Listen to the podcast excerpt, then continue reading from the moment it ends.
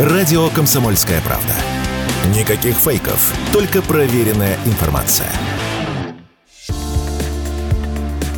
Манчестер Сити – самый дорогой футбольный бренд. Издание Brand Finance опубликовало ежегодный рейтинг самых коммерчески успешных клубов. На первой строчке английский Манчестер Сити. Он стал обладателем всех возможных трофеев этого сезона. По данным Brand Finance, за год стоимость Манчестер Сити выросла до 1 миллиарда 560 миллионов долларов. Второе место у мадридского Реала. Он отстал от Манчестера всего на 50 миллионов. До этого Реалу удавалось сохранять лидерство 4 года подряд. Замыкает тройку лидеров Барселона. Примечательно, что каталонцы еще ни разу не становились чемпионом в этой дисциплине. Манчестер Сити стал самым дорогим футбольным брендом за счет вливания арабских денег, заявил радио «Комсомольская правда» футбольный эксперт Артем Локалов. Сити на первом месте за счет, конечно, рекламы, заработков, которые клуб имеет э, на основе своих маркетинговых активностей, на основе продаж футболок, на основе той империи, которую за 10 с небольшим лет создали арабские владельцы клуба, потому что, как известно, Манчестер Сити долгое время оставался в тени Манчестер Юнайтед, второго клуба из э, этого города. Соответственно, сейчас ситуация поменялась, и именно Сити самый крутой клуб в мире,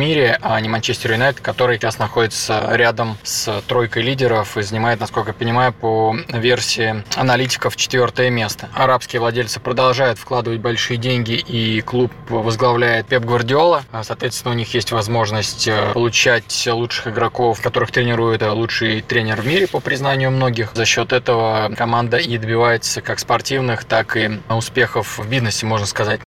Уже второй год в рейтинге нет российских клубов. До этого единственный представитель питерский «Зенит». В 2021 он занял 33 место, а три года назад – 49 Почему в рейтинге нет и не было других российских клубов, а также о перспективах «Зенита» рассуждает Артем Локалов. Если говорить про российские клубы, то, конечно, самый богатый клуб в России и, наверное, на постсоветском пространстве, может быть, и в Восточной Европе – это «Зенит». И это, в принципе, та же история, что и с арабскими владельцами Манчестер Сити. «Газпром» вкладывает огромные деньги в клуб. У «Зенита» «Зенита» есть э, неограниченный ресурс на а, покупку футболистов, и даже оказавшись в изоляции, как и все российские клубы, «Зенит» не особо ощутил эту ситуацию, продолжая покупать игроков как на российском, так и на международном рынке задорого. Но в отличие от э, Манчестер Сити, «Зенит» не может похвастаться продажами футбола, какими-то другими большими маркетинговыми активностями. Да, это все есть, но это все на российском уровне, и сравнивать это с английским чемпионатом, и тем более с международным международным уровнем, на котором давно находятся клубы из английской премьер-лиги, в частности Манчестер Сити, конечно, не приходится. Поэтому «Зенит» богач российского разлива и, соответственно, со своей рецептурой.